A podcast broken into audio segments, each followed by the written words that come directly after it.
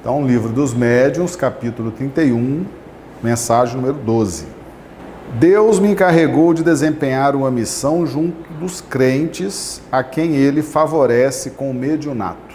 Quanto mais graça recebem eles do Altíssimo, mais perigos correm, e tanto maiores são esses perigos quando se originam dos favores mesmo que Deus lhes concede. As faculdades de que gozam os médiuns lhes granjeiam os elogios dos homens, as felicitações, as adulações, eis para eles o perigo. Rápido esquecem a anterior incapacidade que lhes devia estar sempre presente a lembrança. Fazem mais. O que só devem a Deus, atribuem-no a seus próprios méritos. Que acontece então? os bons espíritos os abandonam. Eles se tornam joguete dos maus e ficam sem bússola para se guiarem. Quanto mais capazes se tornam, mais impelidos são a se atribuírem um mérito que lhes não pertence, até que Deus os puna, afinal, retirando-lhes uma faculdade que desde então somente fatal lhes pode ser. Uma, uma circunstância muito marcante, muito impactante nessa mensagem é a circunstância da capacidade. A incapacidade e a capacidade.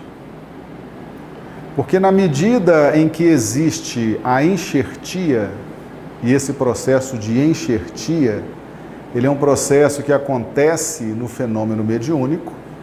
Por exemplo, os bons espíritos se manifestando pelo médium. É um processo de enxertia. O mais bom entrando em contato com o menos bom. O mais iluminado, o mais capaz, o mais esclarecido entra em contato com o menos capaz, com o menos esclarecido. É um processo de enxertia. Então, quando acontece a enxertia, o menos bom, o menos capaz, se sente mais capaz.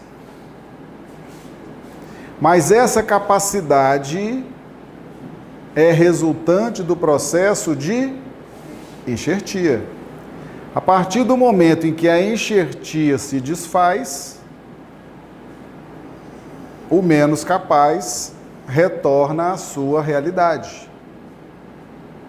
Só que, enquanto estava havendo a enxertia, o menos capaz produziu mensagens, fenômenos, ocorrências, que o mais capaz foi o autor, foi o mentor, foi o grande executor. Enquanto você está recebendo o influxo da enxertia, você se capacita na pauta da capacidade do espírito benfeitor. Quando o, quando o espírito benfeitor se retira, você fica apenas com as lembranças, com as reminiscências daqueles minutos em que houve a enxertia. Então, esse processo de enxertia é um processo de indução. Por que a enxertia? Porque ela promove a indução. Você começa a perceber que a vida ela possui muito mais beleza e esplendor do que aquilo que você concebe na sua natureza, no seu ponto de evolução. E isso promove uma euforia não promove? Não promove reflexões, meditações, análises? Você começa a perceber o quanto é belo a luz, o equilíbrio, o discernimento. É isso que a enxertia produz, a indução. A enxertia ela é planejada. Ela induz o menos bom a querer ser igual àqueles que estão irradiando para ele aquela paz, aquela capacidade, aquele momento sublime da ocorrência mediúnica envolvendo os espíritos benfeitores. Então, se a gente não entender o processo da enxertia e a finalidade da indução, que é um aspecto filosófico de, da mais relevante importância, se isso não for explicado para o médium, se isso não for mostrado para o médium, ele começa a confundir a sua pessoa, a sua personalidade com a personalidade do, do mentor. Por quê? Porque quem está sendo elogiado, quem está sendo lisonjeado, quem está sendo, quem está recebendo as felicitações é o benfeitor. Em razão da mensagem, em razão daquela ocorrência mediúnica. E esse fato, o médium tem que ter bastante consciência. Primeiro, ele não pode impedir isso. Ele não pode ser grosseiro com as pessoas. Impedir que as pessoas o agradeçam. Sejam agradecidas, o felicitem. Né? Ele não pode impedir. Seria até uma grosseria. Mas ele precisa entender que quem está sendo felicitado quem está sendo lisonjeado é o benfeitor que se manifestou. E não ele, médium. E o que acontece normalmente nos médiums despreparados é que eles recebem os cumprimentos, a admiração pelo trabalho do benfeitor e acreditam que aquele trabalho é deles. Ou seja, eles invertem o processo de indução. O processo de indução que decorre da enxertia nos diz o seguinte: você está vendo uma nova perspectiva de vida? Então deixa de ser materialista, deixa de ser imediatista, deixa de ser mundano e preocupa-se, passe a se preocupar com as questões da vida futura. Porque olha o esplendor da vida futura. Você está sentindo no seu sistema nervoso, nos seus implementos emotivos, afetivos, você está sentindo as vibrações da realidade da vida espiritual. Então deixa de ser materialista, imediatista, desapega das questões materiais, passa a pensar numa outra dimensão para que você possa, mais à frente, desfrutar de uma condição espiritual melhor. Esse é o processo indutivo. E que todos os médios precisam ser preparados para isso. Porque senão eles começam a pensar que aquela mensagem, que aquela capacidade é deles. E aí eles perdem totalmente a noção do que seja o processo de enxertia e o que seja o processo de indução. Perdem a noção e começam a navegar numa área minada. O que era para desenvolver a humildade, a disciplina, o estudo, o desapego, eles começam a exaltar a própria vaidade, o próprio orgulho. Ou seja, os bons espíritos não estão aqui para nos fazer esse mal, não é verdade? Se eu sou um benfeitor, estou me manifestando pelo médium, em vez de estar ajudando o médium, porque o médium não está entendendo o que está acontecendo, ou não está estudando, ou está numa casa que ninguém estuda, ninguém explica nada, ninguém ensina nada, ou não tem interesse mesmo em buscar mais a fundo essas, essas informações. Então, se o benfeitor, ao realizar a enxertia e o processo indutivo, percebe que os resultados são contrários, o que, que ele vai fazer? Ele vai se afastar, porque ele não está ali para prejudicar ninguém. Percebe? A intenção dele não é prejudicar, não é tornar o médium vaidoso. Então ele se afasta. Ao se afastar, o que, que a lei divina prescreve? O médium orgulhoso, vaidoso, que não entendeu o processo de enxertia e de indução, passa a ser então dominado pelos espíritos inferiores. O benfeitor não está ali para fazer mal. Benfeitor que faz mal não é benfeitor, é espírito zombeteiro. Primeira lição. Espírito benfeitor que fica exaltando a vaidade do médium, o orgulho do médium, não é benfeitor. O espírito benfeitor não está ali para isso. Toda vez que o benfeitor chega, chega elogiando, exaltando. Ah, desconfie. Desconfie, porque boa coisa não é. Mas não quer dizer que benfeitor é só para dar pancada, não. Eles, eles elogiam também, eles são muito justos. Quando você acerta, eles exaltam. Mas quando você está assim, mais ou menos, ou tá, eles vêm e corrigem. Eles dão logo uma, uma afinada naquela corda. Então, Jonadark faz aqui, ó. Os bons espíritos os abandonam, eles se tornam joguetes dos maus e ficam sem bússola para se guiarem. Meus amigos, espírito mal não guia ninguém. Espírito mal não tem capacidade, não tem competência, não tem luz para guiar ninguém. Isso está no Evangelho. Cego guiando cego. Existe isso? Cego guiando cego? Não existe.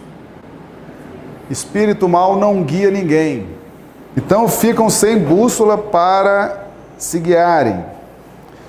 Quanto mais capazes se tornam, mais impelidos são a se atribuírem um mérito que lhes não pertence, até que Deus os puna. Afinal, retirando-se uma faculdade que desde então somente fatal lhes pode ser. A faculdade mediúnica, ela permite o processo de enxertia. Isso acontece do espírito benfeitor para com o médium, isso acontece entre povos, entre raças. Já fizemos uma análise aqui do processo de enxertia dos gentios na raça judaica, né? Já fizemos essa análise, vamos voltar a fazer nos nossos estudos sobre exilado de capela. Então, o processo de enxertia, ele é comum, ele existe, sempre ele existe sempre. Ó, capítulo 23 do Evangelho segundo o Espiritismo. A própria separação é necessária ao progresso, tanto entre as famílias como entre as raças, pois elas degeneram se não houver cruzamento, se não se mesclarem umas com as outras. É uma lei da natureza tanto no interesse do progresso moral, quanto no interesse do progresso físico. Então, o processo de mesclar, ou o que a gente chama de enxertia, no caso da mediunidade, o mais bom no menos bom, é uma lei natural, é uma lei da natureza. E na pauta do interesse do progresso moral. Então, se a enxertia se dá na pauta do interesse do progresso moral e não está tendo progresso moral por resistência, por negligência do médium, eu vou insistir na aplicação dessa lei? Não, eu vou me afastar. Vou me afastar. E aí o espírito mal toma conta. E aí o médium fica sem guia, sem direção. É uma lei natural. Por isso que os espíritos se afastam. Se a coisa existe para beneficiar e está prejudicando, eles não vão ser cúmplices do prejuízo do médium. Percebe? Eles não vão ser cúmplices do prejuízo do médium. Não vão. Eles não estão ali para isso. Então eles se afastam, ah, os espíritos maus tomam conta. Tomam conta e vão exaltando o orgulho, a vaidade do médium, até que Deus tira a faculdade. Porque a faculdade só fez mal. Só fez mal. O médium teve chance de aprender, recusou a oportunidade de aprendizado, não se empenhou e todo o mérito que era do mais bom ele atribuía a si. Não faz sentido, né? E o objetivo é o mais capaz induz o menos capaz a uma nova perspectiva de vida. Agora, onde não existe uma casa espírita séria, onde não existe estudos sérios, onde não existe compromisso com o estudo e com o Cristo, os médios ficam realmente desorientados. Fica todo mundo perdido, desorientado, achando-se capaz, quando na verdade estão apenas sofrendo um processo de enxertia e de indução, mas não estão compreendendo a natureza do processo. A espiritualidade ainda insiste um tempo, né? Insiste um tempo, tenta arrumar, reverter, orientar, esclarecer. Mas às vezes o próprio médium cria uma resistência muito grande. Porque muitas vezes o médium gosta, né? Gosta daquela capacidade que não é dele. E ele desfruta daquela capacidade alheia no âmbito da casa, no âmbito da comunidade, no âmbito do movimento espírita. Né? Então a gente precisa trabalhar muito bem isso, porque as incapacidades elas estão a revelar quem somos efetivamente. Eu posso, na atividade mediúnica, ser maravilhoso, esplendoroso, por causa da capacidade dos espíritos benfeitores. Mas às vezes a minha vida está toda arrebentada. As incapacidades estão ali, ó, pipocando. Incapacidade de fazer gestão da própria casa, incapacidade de fazer gestão do lar, incapacidade de produção no campo profissional, incapacidade de organizar a própria saúde e várias outras incapacidades. Então você quer saber quem é o médium realmente? Você precisa analisar a vida cotidiana do médium, o dia a dia. É ali que está demonstrado quem é o médium. Não é na reunião mediúnica. Porque na reunião mediúnica ele está passando por um processo de enxertia e de indução. Se você avaliar a pessoa pela mediunidade, pela capacidade durante o fenômeno mediúnico, você está fazendo uma avaliação equivocada. Porque ali está havendo um processo de enxertia. Você tem que ver o dia a dia do médium, fora da reunião mediúnica, como ele é. Como o médium é fora da reunião. É ali que você vai conhecer a pessoa. Por que, que a gente faz esses estudos? Porque até antes de Kardec nós não sabíamos lidar com médiums e mediunidades. Ou a gente exaltava, transformava num mito, ou a gente jogava na fogueira, né? Não compreendia, joga na fogueira, acaba com isso. Mas agora nós estamos aprendendo a lidar com médiums e mediunidades, graças a esses estudos que Kardec trouxe para nós. Então, Joana Dark trabalha muito bem, ela encaixou muito bem essa questão da capacidade e da incapacidade. Foi é uma das mensagens mais extraordinárias para os estudos sobre mediunidade. Quando Joana Dark trabalha a questão da capacidade e da incapacidade, ela está dizendo o seguinte: se o médium entender o processo de enxertir, de indução, ele vai aumentando a própria capacidade. Em razão de quê? Dedicação aos estudos, frequência, as reuniões, disciplinas, as mais diversas disciplinas, envolvimento com a causa, com a tarefa. Então ele vai aumentando a vibração dele, não vai? Vai aumentando a capacidade dele, não vai? Então, ao longo de vários anos de trajetória mediúnica, ele se torna sim mais capaz, mas é a luz dele. Jesus não nos ensinou, brilha a vossa luz? Então é preciso que a luz resplandeça. Esse processo de enxertia e de indução, ele é para produzir efetivamente pessoas mais capazes. Então, o conceito de incapacidade é um conceito temporário. A enxertia e a indução é para tornar o médium mais capaz no tempo. Então você não pode imaginar assim, ah, eu serei eternamente incapaz. Não.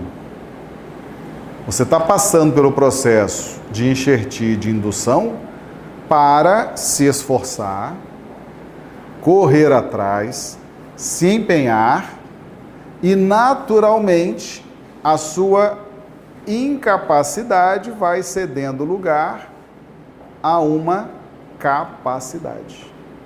Não é assim que acontece? Os médios não são a cada dia, a cada dia mais capazes? Mais capazes. Eles próprios passam a ser mais capazes em razão de terem entendido o processo. Então eles vão estudando, eles vão desenvolvendo a humildade, eles vão entendendo.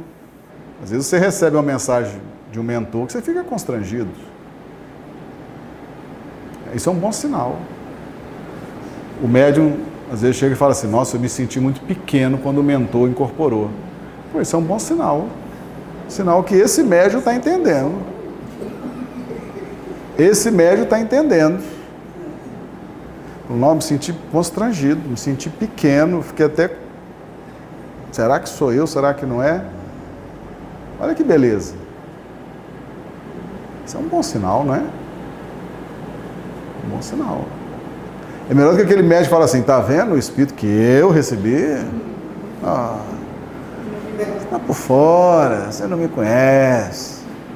Então eu já vi muitos médiums humildes conscientes do processo de enxertia e de indução e que assumem a incapacidade.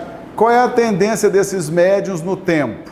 Se tornarem individualmente pessoas mais capazes.